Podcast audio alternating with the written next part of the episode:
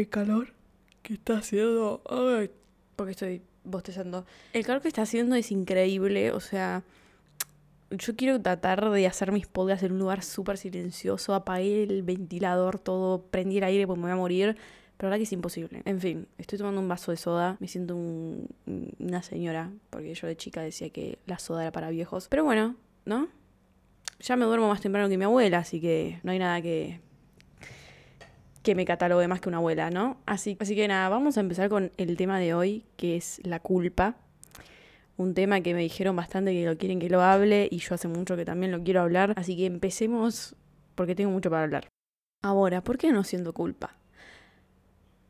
Hay algo que aprendí de la culpa y es que no es algo bueno. No es algo bueno, pero para nada. Te hace sentir muy mal y creo que es una de las cosas que a mí más me hizo sentir mal en esta vida. Pero yo ahora no siento culpa. Me di cuenta que no siento culpa. Como que soy tan consciente de mis decisiones y de lo que hago que no siento culpa. Y va a sonar egocéntrico, va a sonar como malo en parte, pero a la vez no, porque yo aprendí y yo sé lo que hago bien y lo que hago mal. Entonces, yo ahora no siento culpa y me di cuenta de esto con mis relaciones, con mis amistades. Les voy a dar un ejemplo. Hace un mes un amigo tuvo un tema con la plata, se la envié a otra cuenta, mis dólares, se la envié a otra cuenta, me equivoqué, tuve que hacer un reclamo en PayPal, bueno, al fin me terminaron devolviendo la plata, pero yo en ese momento me quería comprar la notebook, ya la había reservado, necesitaba la plata. Mi amigo me dijo, mira, te presto mis dólares, cuando recuperes la plata me la envías. Bueno, genial, muchas gracias, que yo me pude comprar la notebook. Al otro día mi amigo me manda, che, ¿qué onda? ¿Cómo fue con la notebook? Yo no le respondí, porque colgué, porque sabía que en una, dentro de unos días capaz nos íbamos a ver o le iba a decir de juntarnos. Tres días después de este mensaje, yo estaba en un casting y me llegó un mensaje de mi amigo. Me dice, Marian, la puta que te parió, te pregunté sobre la computadora, sobre la notebook y no me respondiste.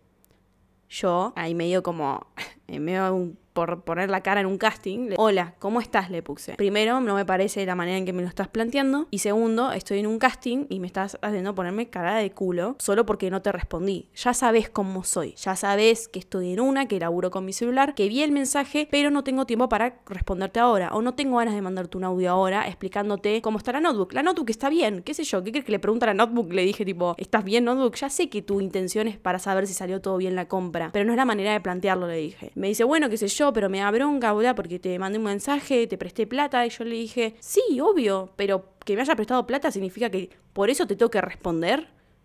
No. Y a ver, lo hablamos en persona y me dicen, pero me da bronca que no me respondas mensajes. Yo te entiendo, pero te presté plata y, te, quería saber posta si te había salido todo bien. Nada más, me dice. Poneme, sí, salió todo bien, después te cuento en persona. No te costaba nada, me dice eso. Yo digo, sí, tenés razón, no me costaba nada. Pero me lo pusiste de una manera en que yo pensé que querías que te cuente cómo había salido todo. Entonces yo dije, bueno, veo el mensaje, no le respondo y te cuento en persona. Eso es lo que yo pensé. Y a veces me pasa que yo leo los mensajes y me olvido de responderlos. Y también me pasó eso. No, deja de tomártelo tan personal. Es lo que pasa es que le molesta que no le respondan los mensajes. Como que ya lo, lo aceptó porque ya somos amigos y es como que o lo aceptaba o lo aceptaba, pero a la vez es como que le cuesta, yo noto que le cuesta. Yo ahí le pedí perdón y le dije, sí, tenés razón, te tenía que haber respondido, capaz porque bueno, me prestaste plata, pero no justifica, o sea, es como que, qué sé yo, yo te regale un- una Ferrari y te mando un mensaje y no me respondas, ¿entendés? Bueno, habrá pasado algo, no te lo tomes tan personal. Capaz me pasó algo heavy, boludo, y vos me mandás ese mensaje y me haces sentir mal, ¿entendés? Entonces, che, Marian,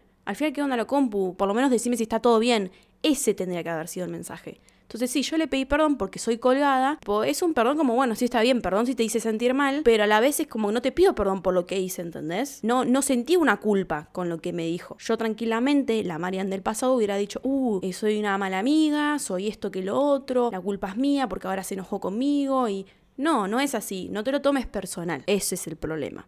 La gente se toma las cosas personales. Y ustedes van a decir, bueno, Marian, pero te prestó plata, no le respondiste el mensaje, me parece que tiene razón él. Sí, puede ser que en algún sentido tenga razón, pero hay gente que es colgada, es una realidad. Y hay que entenderlo en parte. Como que todo bien que vos labures, por ejemplo, dando clases o en una oficina y no estés con el celular en todo el día y cuando vuelves de laburo estás con el celular cuatro horas seguidas. Bueno, a mí me pasa al revés. Yo estoy todo el día con el celular, pendiente del celular, respondiendo mensajes, subiendo contenido, eh, checando a ver si se subió bien el podcast, el YouTube, qué sé yo, bla, bla, bla. Entonces estoy constantemente con el celular. Cuando mando un mensaje es como que ni lo leo ya.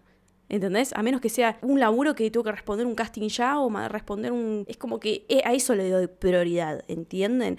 Y yo le doy prioridad cuando estoy con vos en persona, te cuento todo. ¿Y a qué voy con esto? Yo aprendí a que uno siente culpa por no complacer al otro. ¿Cómo es que yo me di cuenta de esto? ¿Cómo es que yo me di cuenta que siento esta culpa? Que la culpa te puede hundir mucho, ¿eh? por eso yo les digo que es algo muy importante y es un sentimiento muy fuerte. Te puede hundir la culpa.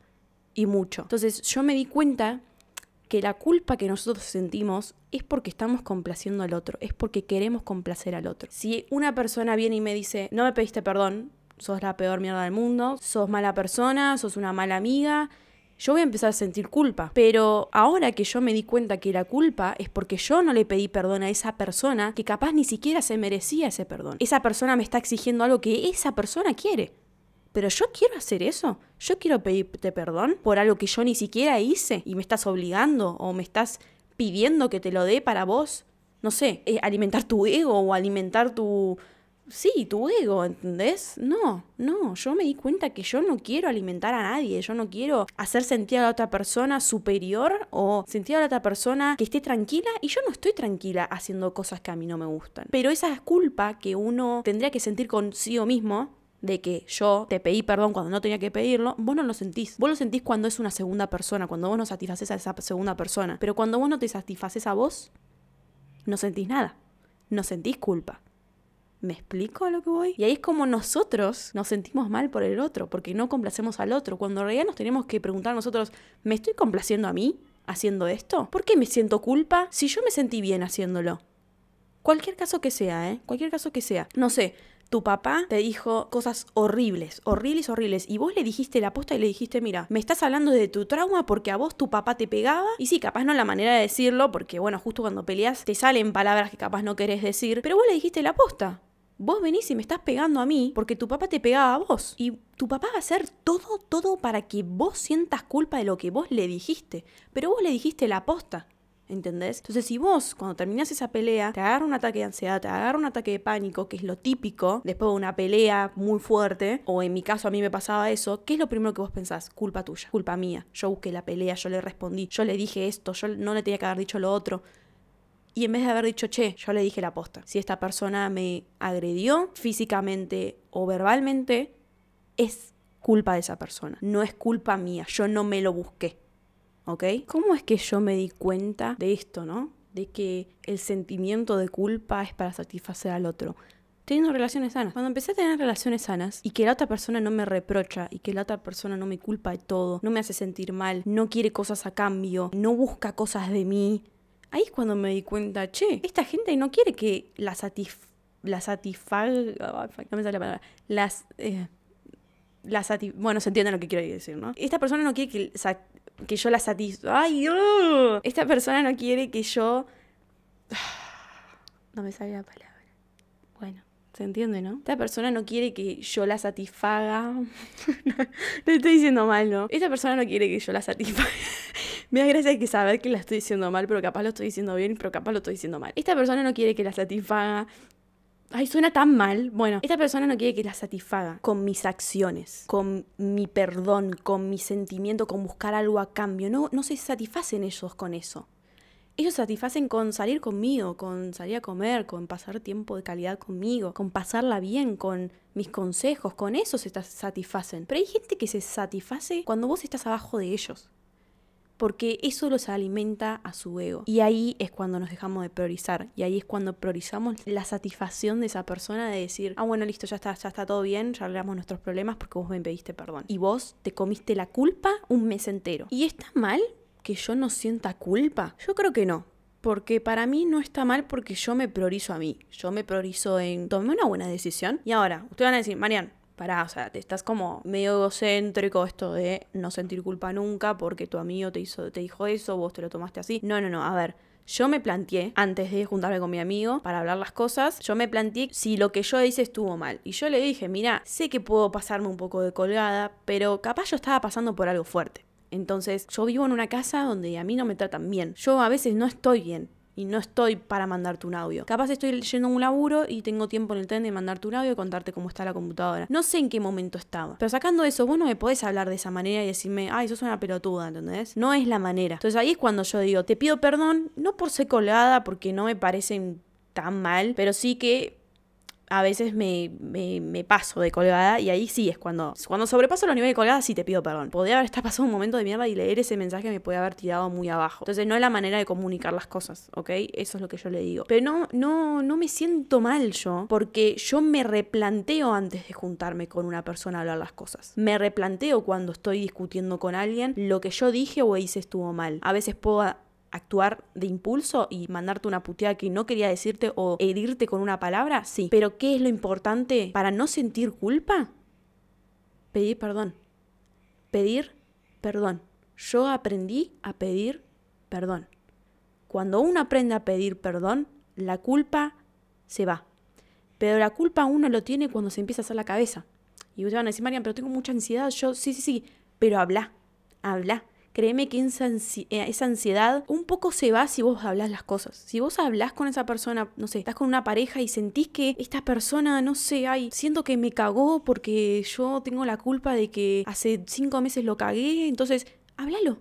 Háblalo en vez de hacerte la cabeza. Che, mira, estoy sintiendo esto. ¿Lo hiciste o no? La verdad que no sé, me siento culpable por lo que yo te hice hace cinco meses. Habla, habla. Y si esa persona te dice, bueno, sí lo hice, porque vos me hiciste esto, eso no es una persona positiva en tu vida. Porque una persona tiene que hacerte sentir culpa y después te hace lo mismo que vos le hiciste y están a mano.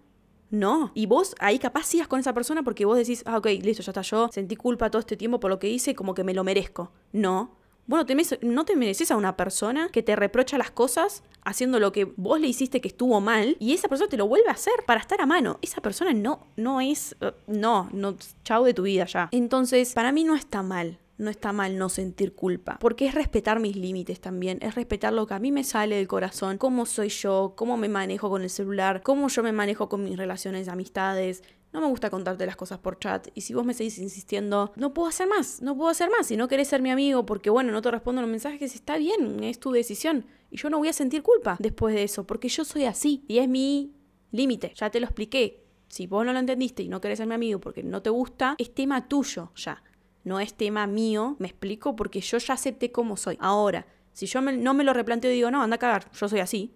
No, primero replantearse, che, ¿está mal lo que yo estoy haciendo? ¿Estoy hiriendo gente? No, porque la mayoría de mis relaciones ahora me entienden y saben cómo soy y no se enojan. Entonces, yo creo que ahí no soy el problema yo. Ahora la pregunta es, ¿yo siempre fui así? ¿De no sentir culpa?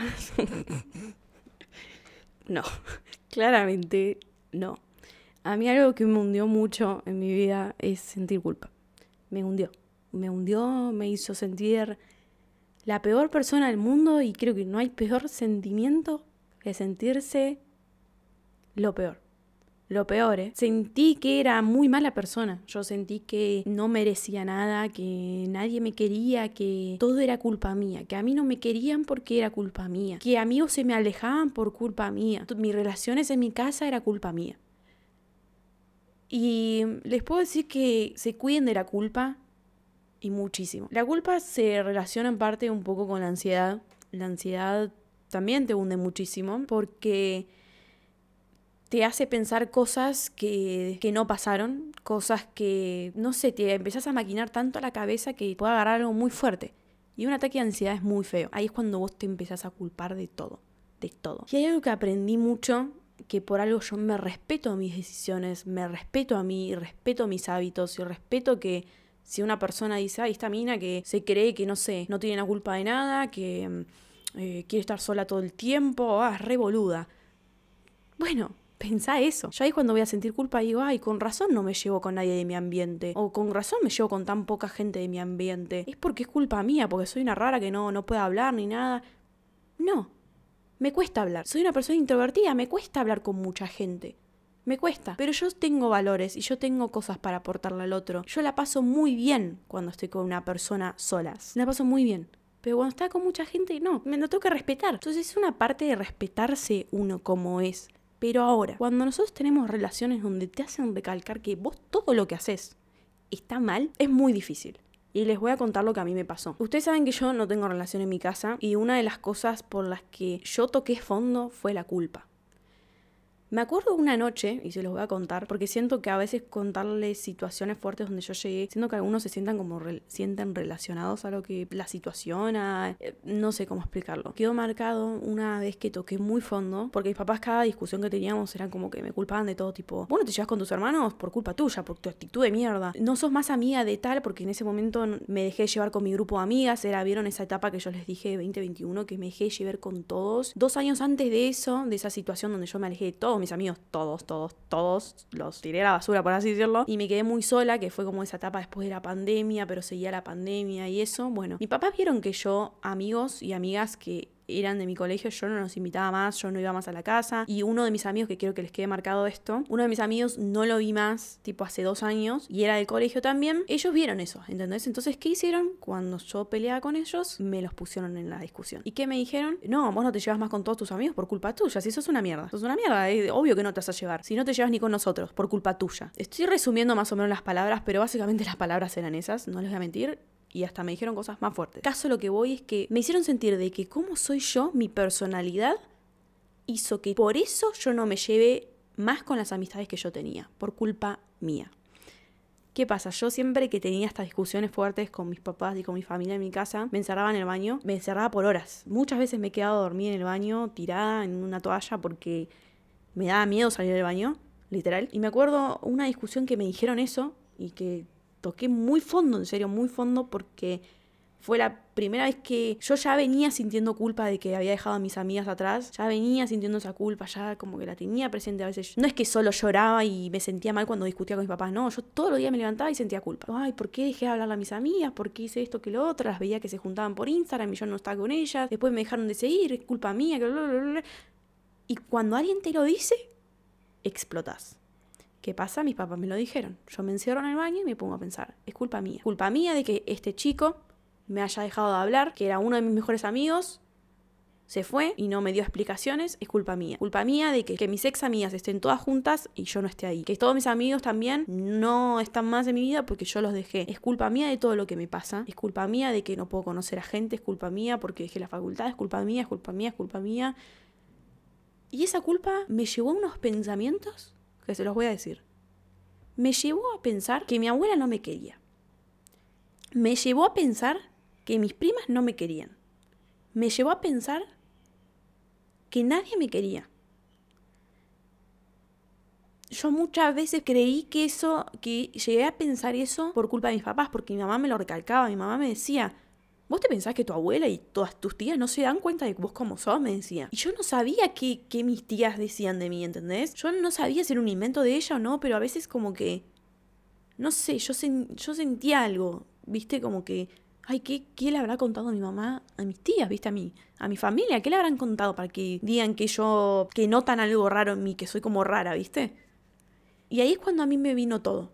Me cayó todo y sentí todo eso. Yo dije ¿cómo no va a ser culpa mía de todo lo que me pasa si yo estoy acá sola en el baño y nadie me ayuda? Porque si a mí mi abuela me quisiera, estaría ayudándome. A mí si mis primas me quisieran, estarían ayudándome acá. Y nadie me está ayudando. Entonces tiene razón mi mamá.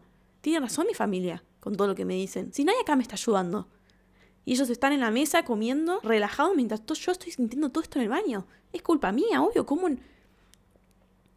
¿Cómo no voy a sentir culpa si yo los veo que están súper bien, ellos en la mesa, sentados después de toda la discusión que tuvimos, y ese día fue una discusión muy fuerte, hubo abuso no solo psicológico, también físico. Entonces, ¿cómo yo no iba a sentir esa culpa si yo los escuchaba desde el baño hablar normalmente? Después de esa situación horrible que yo pasé, yo estaba sola en el baño. No tenía que mandar un mensaje. ¿Cómo no voy a sentir culpa?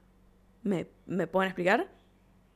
Y ahí es cuando yo tocaba fondo, porque me recaía toda la culpa a mí. Entonces, no, la respuesta es claramente no. Yo no siempre fui así. Pero ¿saben qué me hizo la persona que yo soy ahora? Volver a reconectarme conmigo. Y es una cosa de las más difíciles que uno puede hacer. Costó años y sé que la gente me pregunta mucho cómo haces, Marian, para no sentir culpa, para no sentir esto, para no...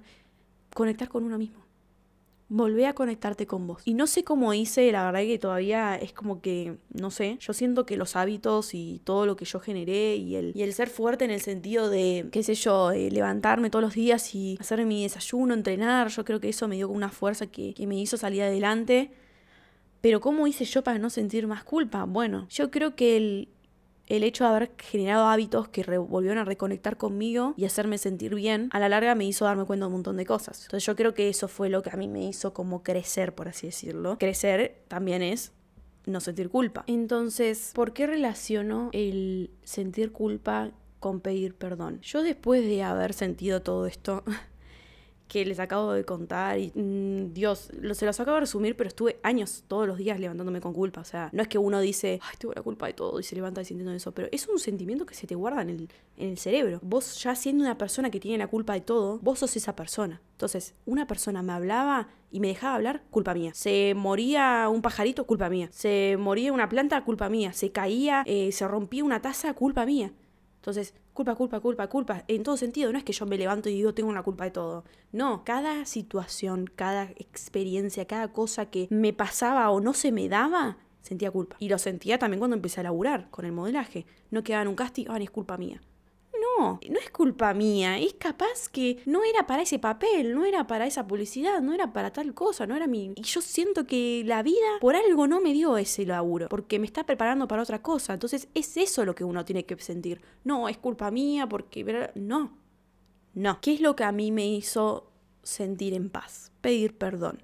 Y acá es lo que yo les quiero comentar sobre el amigo que les dije. Yo cuando estaba en el colegio les puedo decir que tenía actitudes medio malas porque yo actuaba en base a mis traumas, yo actuaba en base a cómo me criaron. Y a mí me criaron a ser una persona que no pide perdón, porque a mí nunca me piden perdón en mi casa y yo nunca veía que en mi casa pidan perdón. Entonces, ¿cómo yo voy a actuar de otra manera si a mí me enseñaron eso? ¿Ok? Cuando yo me rescato de todo, viste, cuando empiezo a decir, che, es culpa mía que este amigo no me haya dejado hablar, es culpa mía de todos mis amigos. Me acuerdo en mi cumpleaños, más o menos rondando mi cumpleaños 2021, que fue los peores cumpleaños, toqué fondo mal. Fue mi peor cumpleaños, no, no hubo peores que ese, la verdad. Por suerte pude salir adelante después de eso.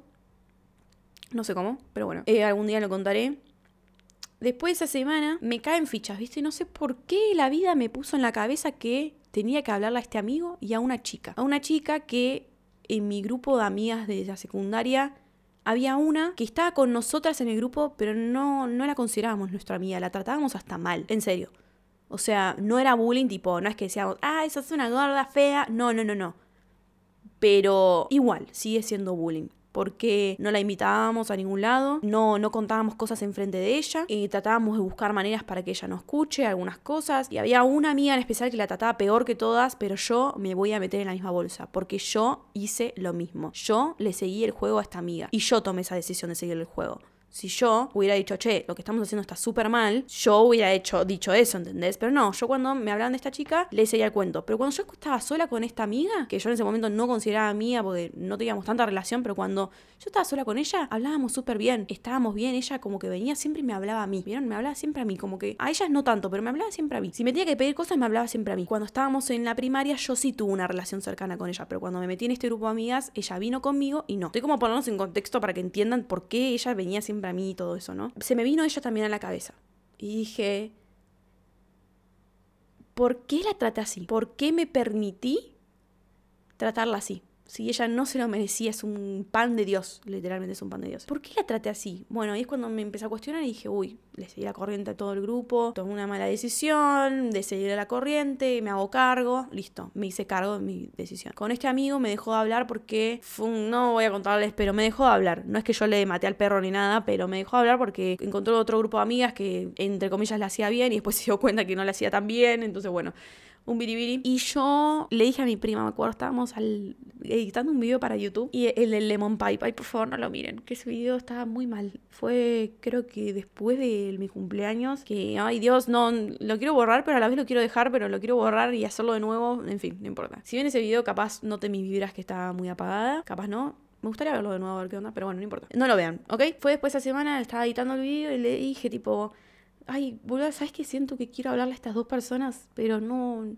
como que les siento que les debo un perdón, ¿viste? Me decía, hablales, qué sé yo, ella me decía, bueno, ¿por qué tampoco hablas con una amiga, que era mi hermana para mí? ¿Y por qué no le hablas también a ella, qué sé yo, y no sé si arreglar las cosas, pero como que siento que entre ustedes quedó las cosas muy en el aire. Imagínense que hasta mi prima se llevaba re bien con ella. Era mi hermana.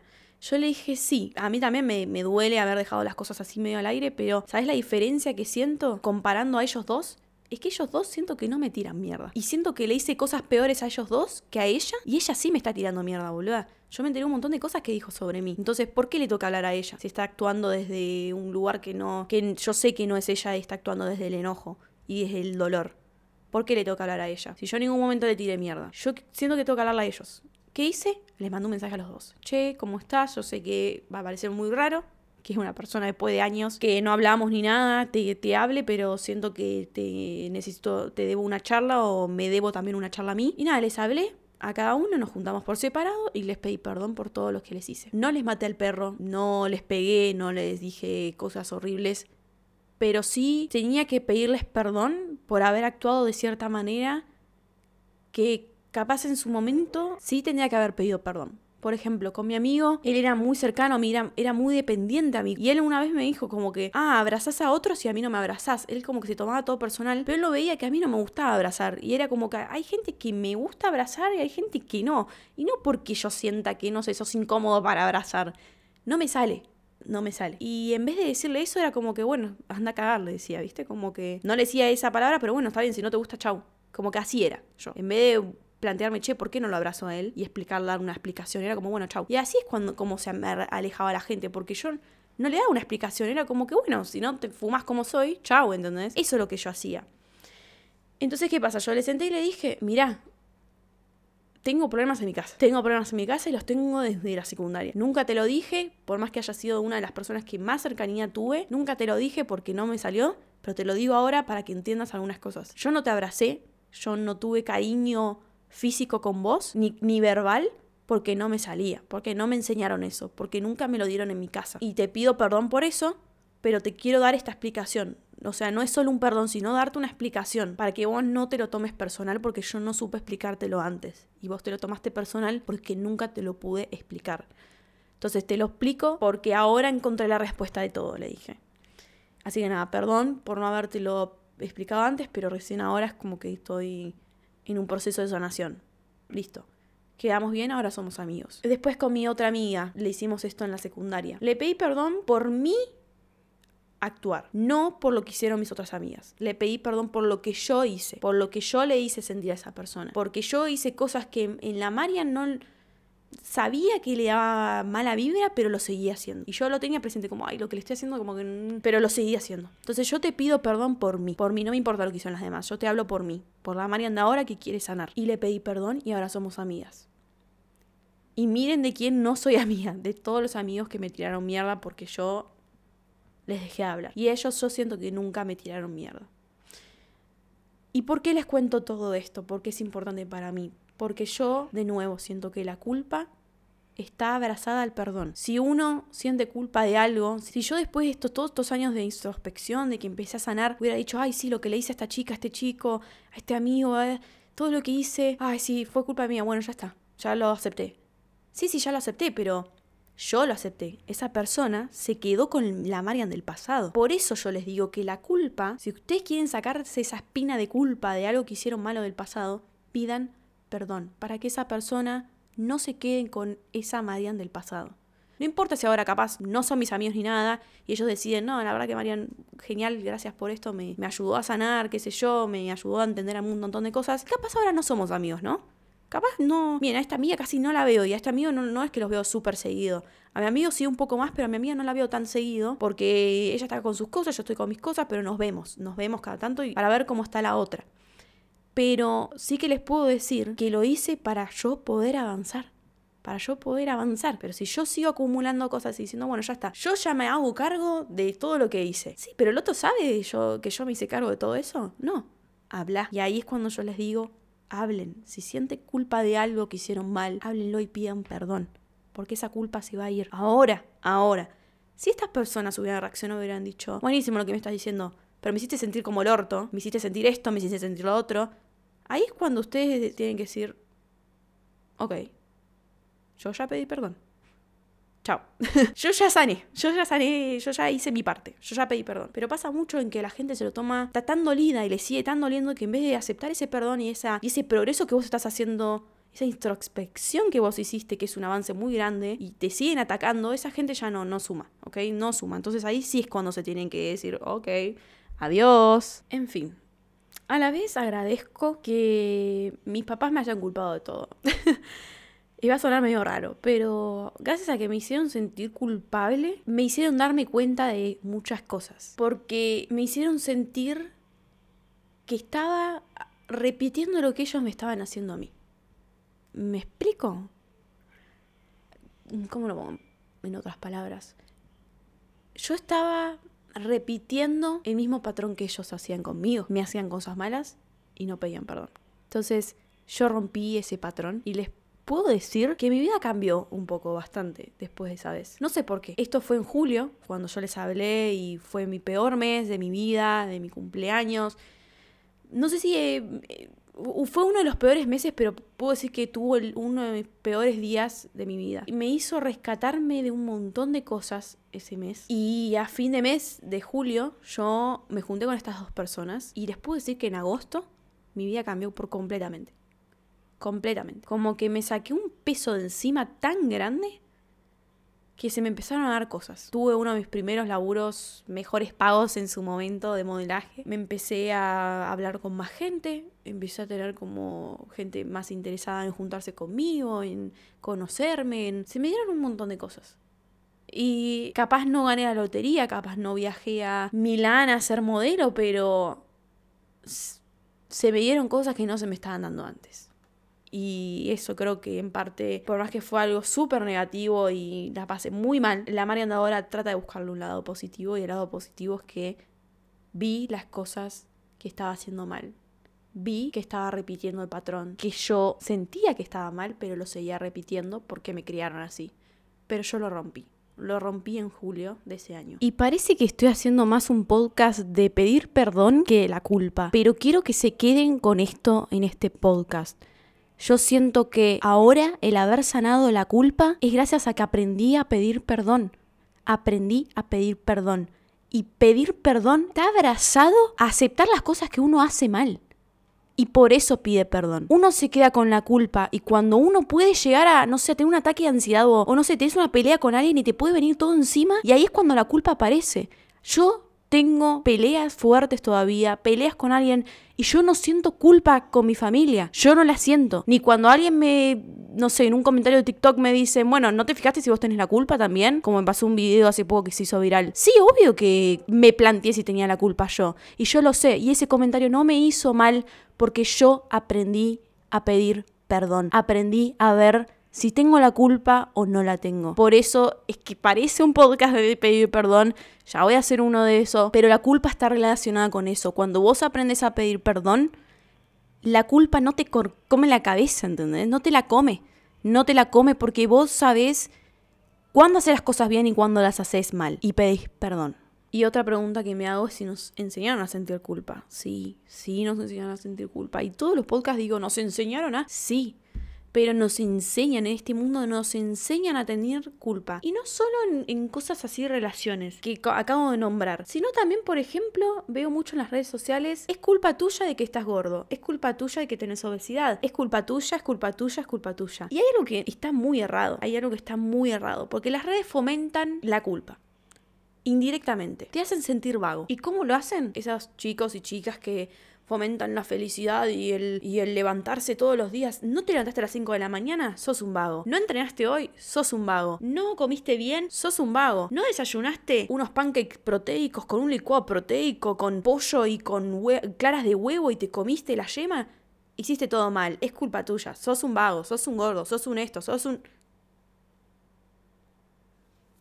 Fomentan eso. Fomentan eso indirectamente y algunos directamente te la fomentan. Te hacen sentir culpa.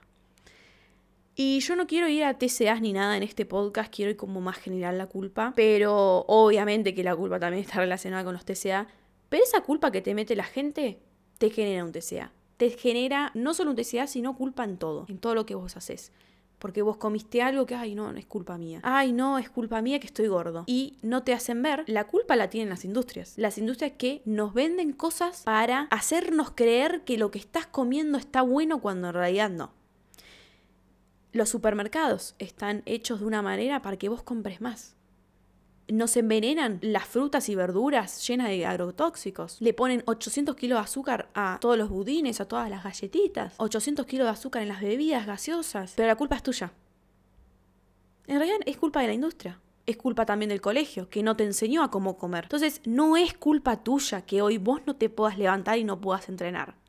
Es culpa de los hábitos que nos hicieron generar las industrias y la gente con plata que nos enseñó y nos inculcó a no entrenar y a comer mal para que ellos tengan más plata. Entonces, no, no es culpa tuya, no es culpa tuya ser así, no poder entrenar. Por ejemplo, tenés 30 años y toda tu vida no entrenaste y querés empezar una vida sana y, y, te cuesta y sentís culpa cuando te comes un alfajor, sentís culpa cuando no puedes entrenar. Y obvio, ¿cómo no vas a sentir culpa? Pero no se sientas culpable, porque no podés hacerlo, porque no te enseñaron a hacerlo. Y es difícil crear un hábito. Es muy difícil. Mucha gente que me sigue dice, ay, Maren, ¿cómo haces para levantarte temprano? ¿Cómo haces para hacer esto? ¿Cómo haces para hacer lo otro?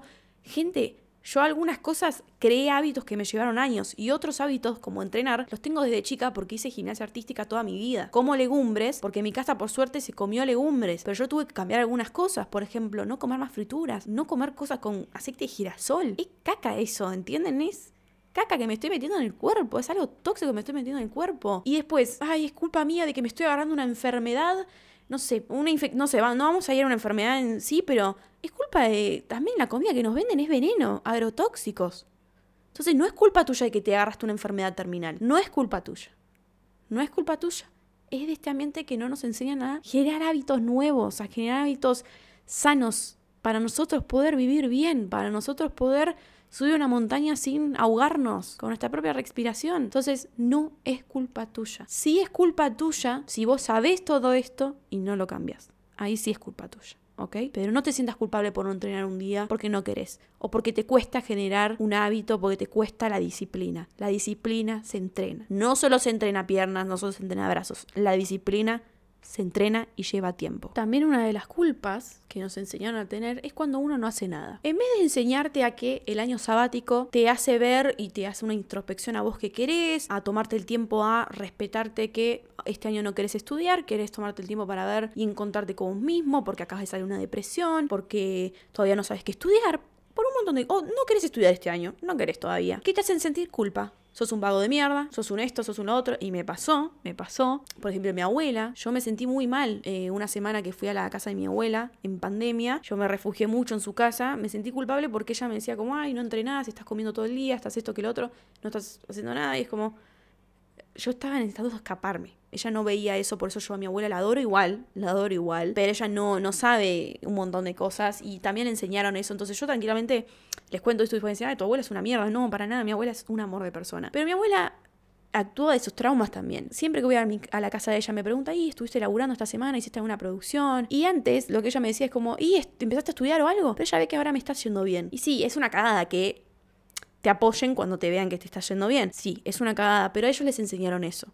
Yo ahora me rodeo de mis amigos que les cuento que tengo un proyecto o que no, no me estoy encontrando o no sé si estudiar o no. Y yo sé que ellos me van a decir, Marian, tomale tu tiempo, no pasa nada. Basta con eso de sentirte mal, culpable, basta. Pero en las generaciones pasadas no les hacen sentir eso. No, no estás estudiando, culpa tuya, sos un vago. No, esto lo otro.